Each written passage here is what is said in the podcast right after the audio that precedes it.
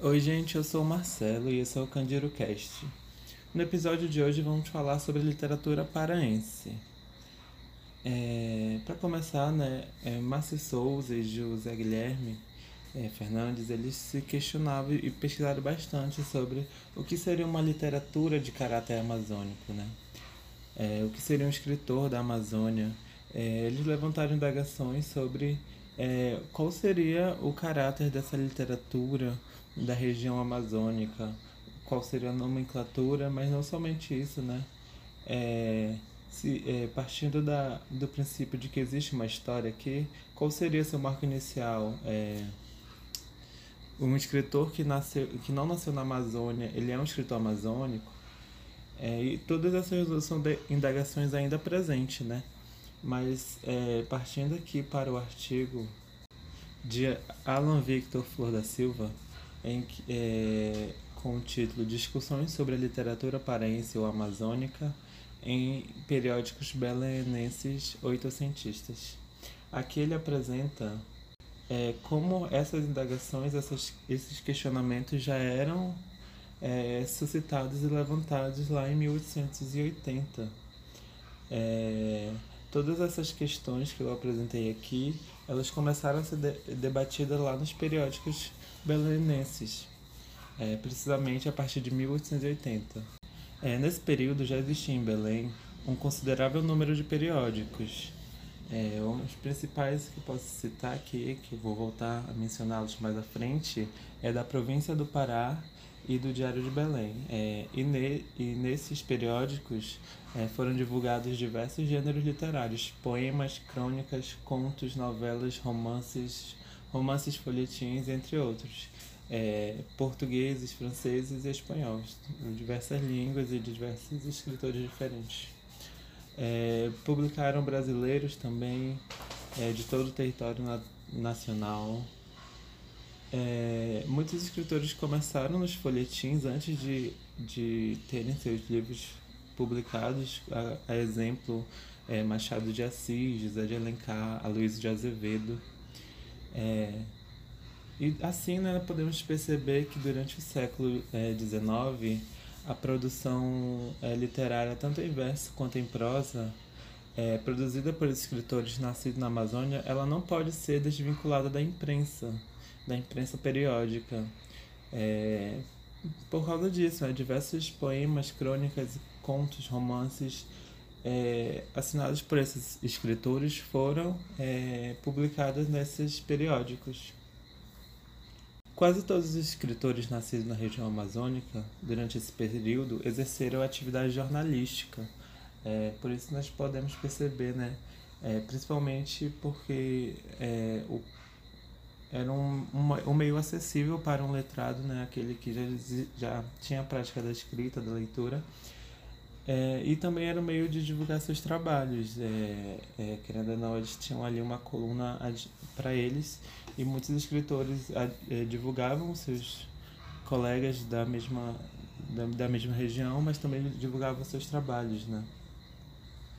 É, e aí a gente sabe que a imprensa foi responsável pela divulgação da produção literária de muitos escritores do século XIX. Principalmente aqui na região norte, né? Como eu acabei de mencionar, muitos desses escritores amazônicos, eles estavam muito fortemente vinculados à, à questão jornalística e publicavam seus, seus textos lá. É, mas em muitos casos, né, os periódicos eram o único meio do qual esses escritores poderiam desfrutar para disponibilizar seus escritos aos leitores belenenses né, naquela época. E, e isso também é uma questão de acessibilidade, tanto para a produção, é, que a produção de um livro naquele período era extremamente alta, então isso ia desde o escritor que não podia pagar pelo custo do próprio livro até mesmo o público leitor que talvez não tivesse acesso a esse, esse livro então, o jornal chega como esse meio é acessível intermediário. E, e por causa desse, dessa forte influência do, do jornal, né, eu trago aqui a citação do Ubiratã Machado. A crítica brasileira nasceu na imprensa, numa época em que o jornalismo ainda estava estreitamente ligado à literatura. Como a literatura estava presente já nós, nos periódicos, na atividade jornalística, é, ela acabou trazendo junto a própria crítica literária, né? coisa que eu vou comentar mais à frente. É, muitos dos escritores, né, daquele período, eles, eles se dedicavam eles se dedicavam à letra, mas também é, eram jornalistas, como já mencionei, professores, advogados, médicos.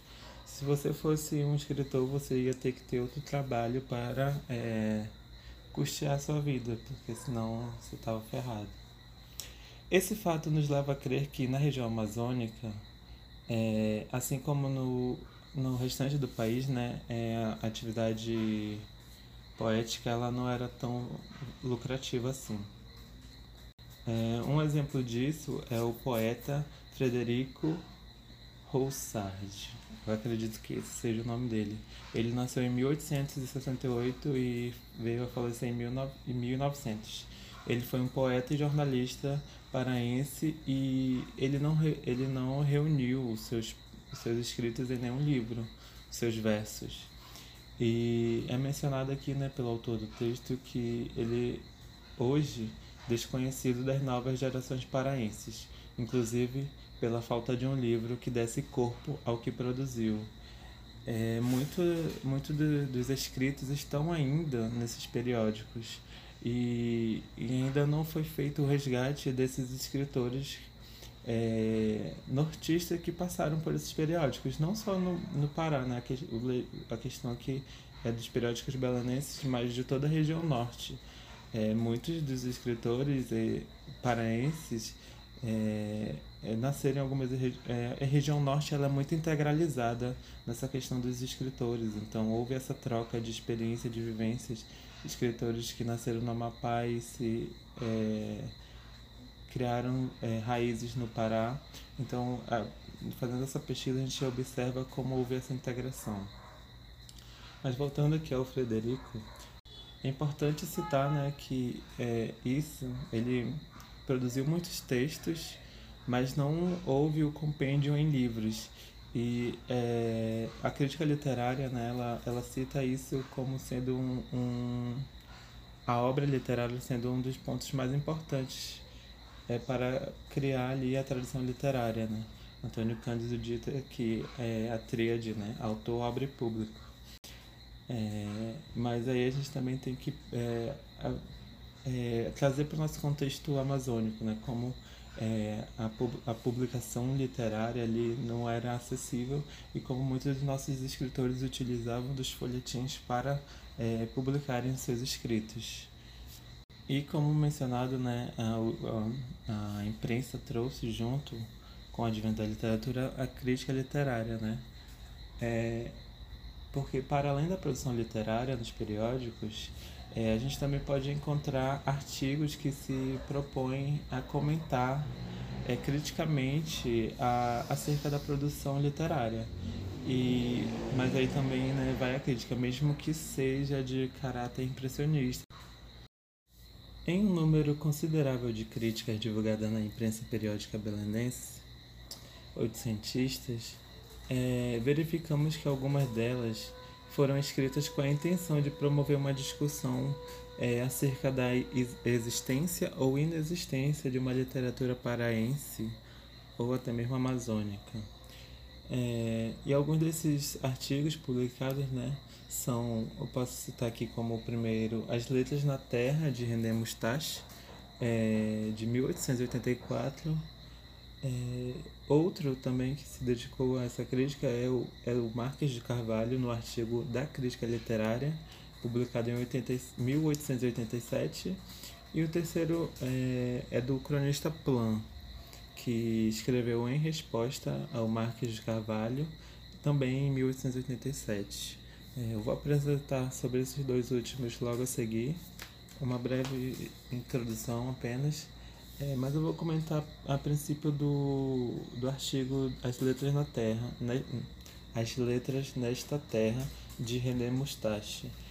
Foi publicado em 4 de maio de 1884 na coluna Folhetim do Diário de Belém.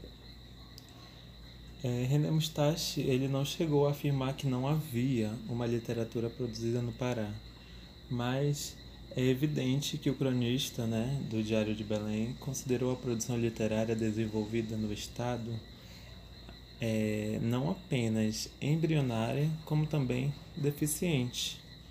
E para o autor, né, esse posicionamento do colunista resiste na ideia de que a literatura se constitui a partir de um conjunto de escritores empenhados em oferecer trabalhos de indiscutível qualidade aos leitores. Aqui eu trago uma citação do próprio Mustache, né?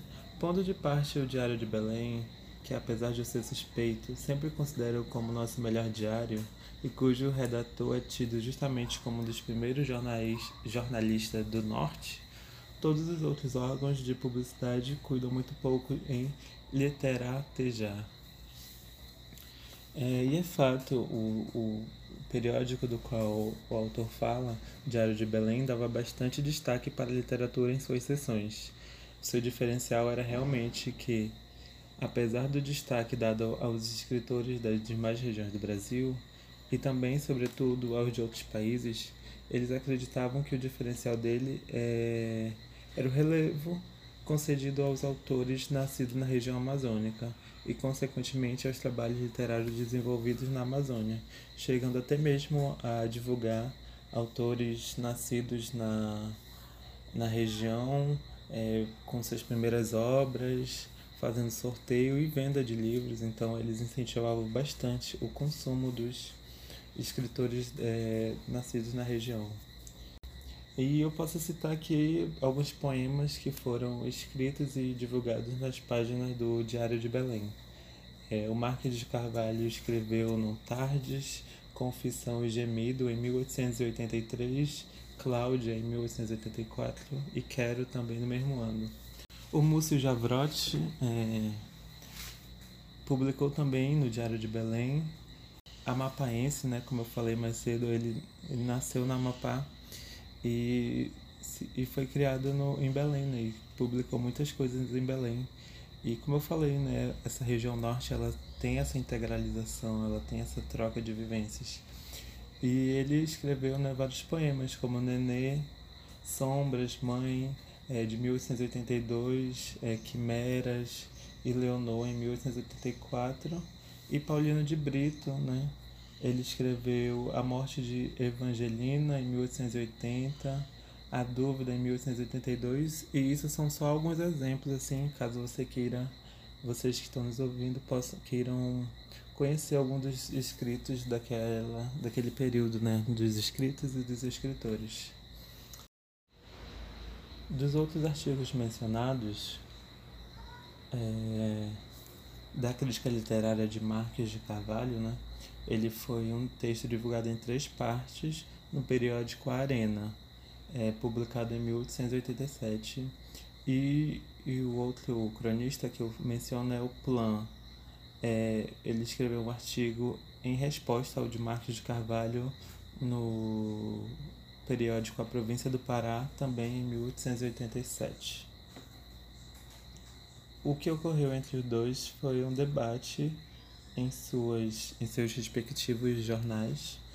É, esse debate iniciou-se em 1887 é, sobre a literatura amazônica. Como eu falei, de um lado tinha Marques de Carvalho, redator e proprietário da Arena, e de outro, Plan, este é um pseudônimo de algum colunista da província do Pará que assinava as crônicas publicadas na coluna Homem e Coisas, na qual era discutindo vários variados assuntos, é, mas não foi encontrado é, quem era essa pessoa. No artigo de Marques de Carvalho, ele queixa-se sobre a crítica literária paraense, sobre como não existia ou era mal elaborada essa crítica. E Plan, por sua vez, responde que se não existe crítica é porque não existe uma literatura. E foi isso. Nisso, o Marques não gostou nem um pouco desse comentário. Ele ficou pé da vida e mandou e respondeu para o Plan bem assim: Mas isto é uma blasfêmia, isto é negar a alvura do leite.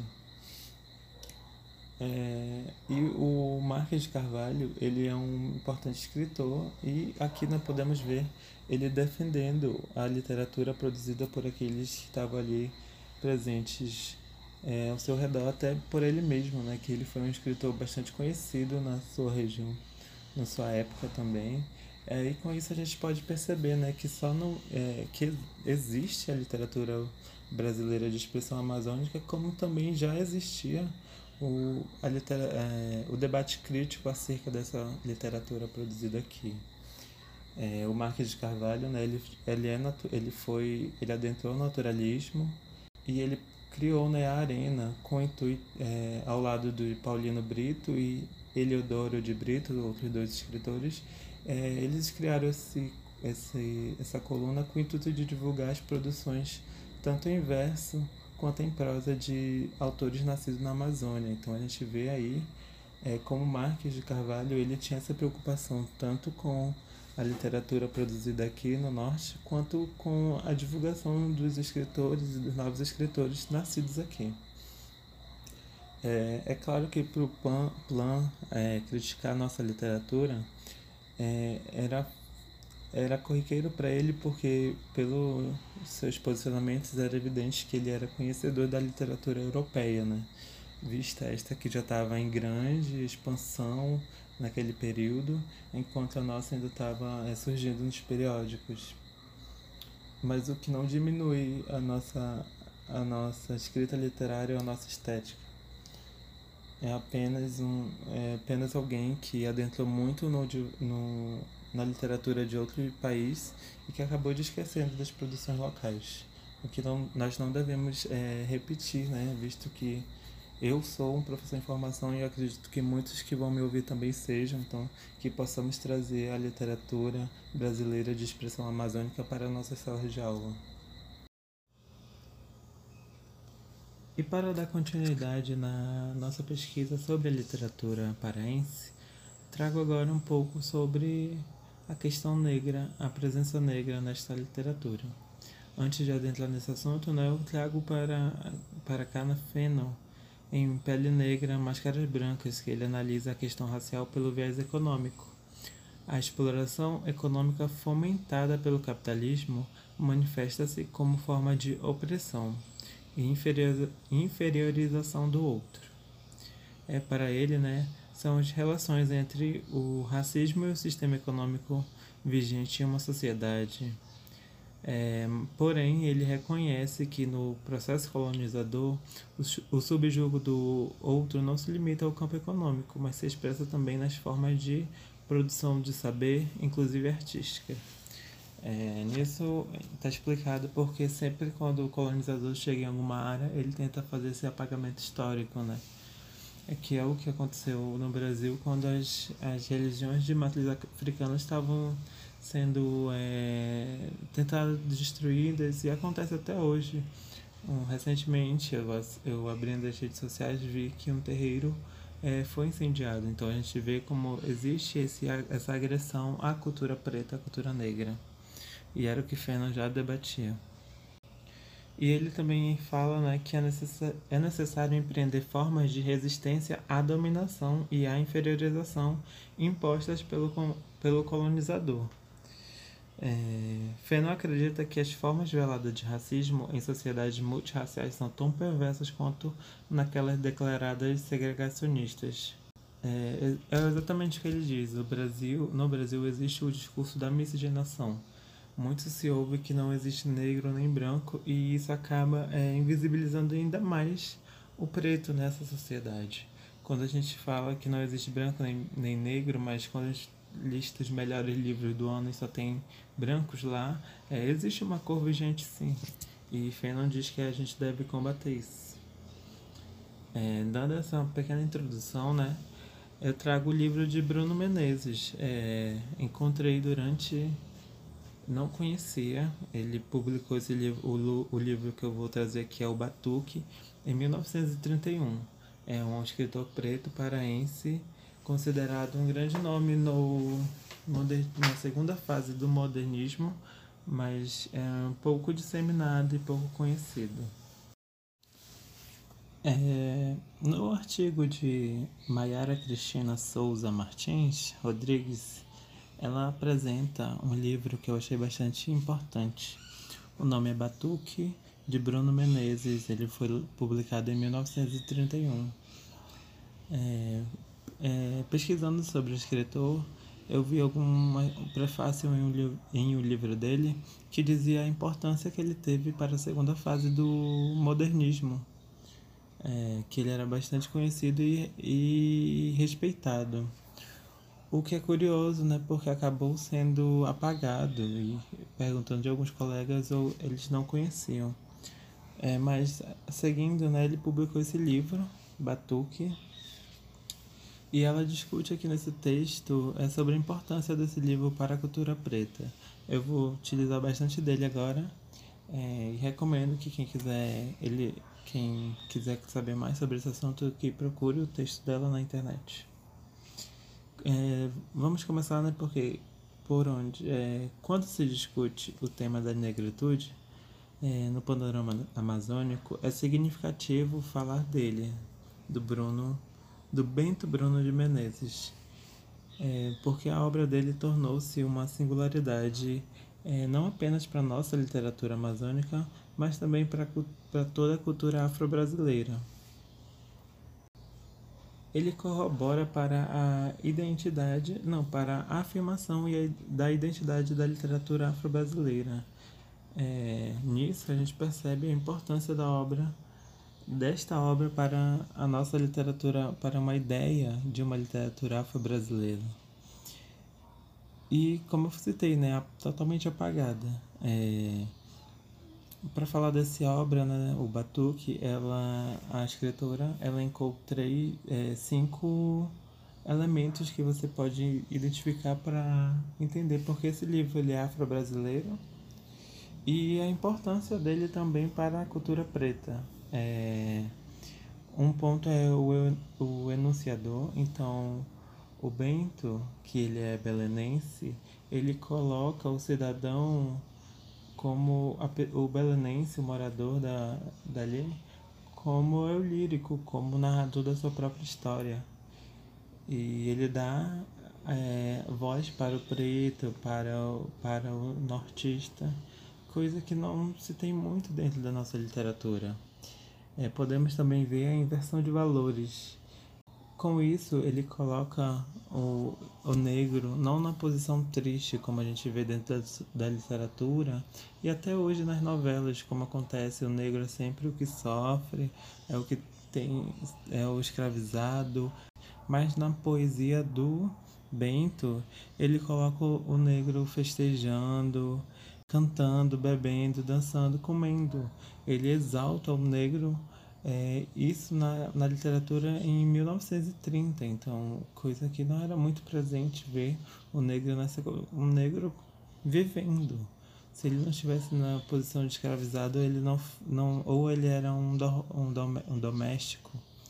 E a gente vê como essa poesia do Bento foi necessária, mas que infelizmente né, foi apagada. Outro ponto que ela elenca é essa nova ordem simbólica. É, ele, ele traz isso que é, até hoje isso acontece, ainda bem. É, ele faz, ela cita aqui, né, ela usa as palavras transformações das palavras. Então, ele usa negro, escuro, antes é, palavras pejorativas que eram utilizadas para os negros, ele usava, mas de uma forma para exaltar, é, dando um novo significado a essas palavras. E na, e na temática do livro, é, podemos perceber também, né? É, que essa temática ela gira em torno do negro e da sua africanidade. As poesias, eu posso citar algumas aqui, que vocês, se vocês tiverem curiosidade, possam ler, são Alma e Ritmo da Raça, é uma só. A segunda é Pai João e a terceira é Mãe Preta. Essas são algumas para vocês pesquisarem e se quiserem saber mais, tem o livro dele completo na internet. É, o, o Eu Anunciador relata sobre é, religiões, a personalidade, as tradições geradas na cultura negra amazônica. E por último, né, percebemos é, principalmente e grandemente na linguagem o uso das expressões que carregam a africanidade no seu vocabulário, que trazem toda a sua ancestralidade negra é, para é, a escrita.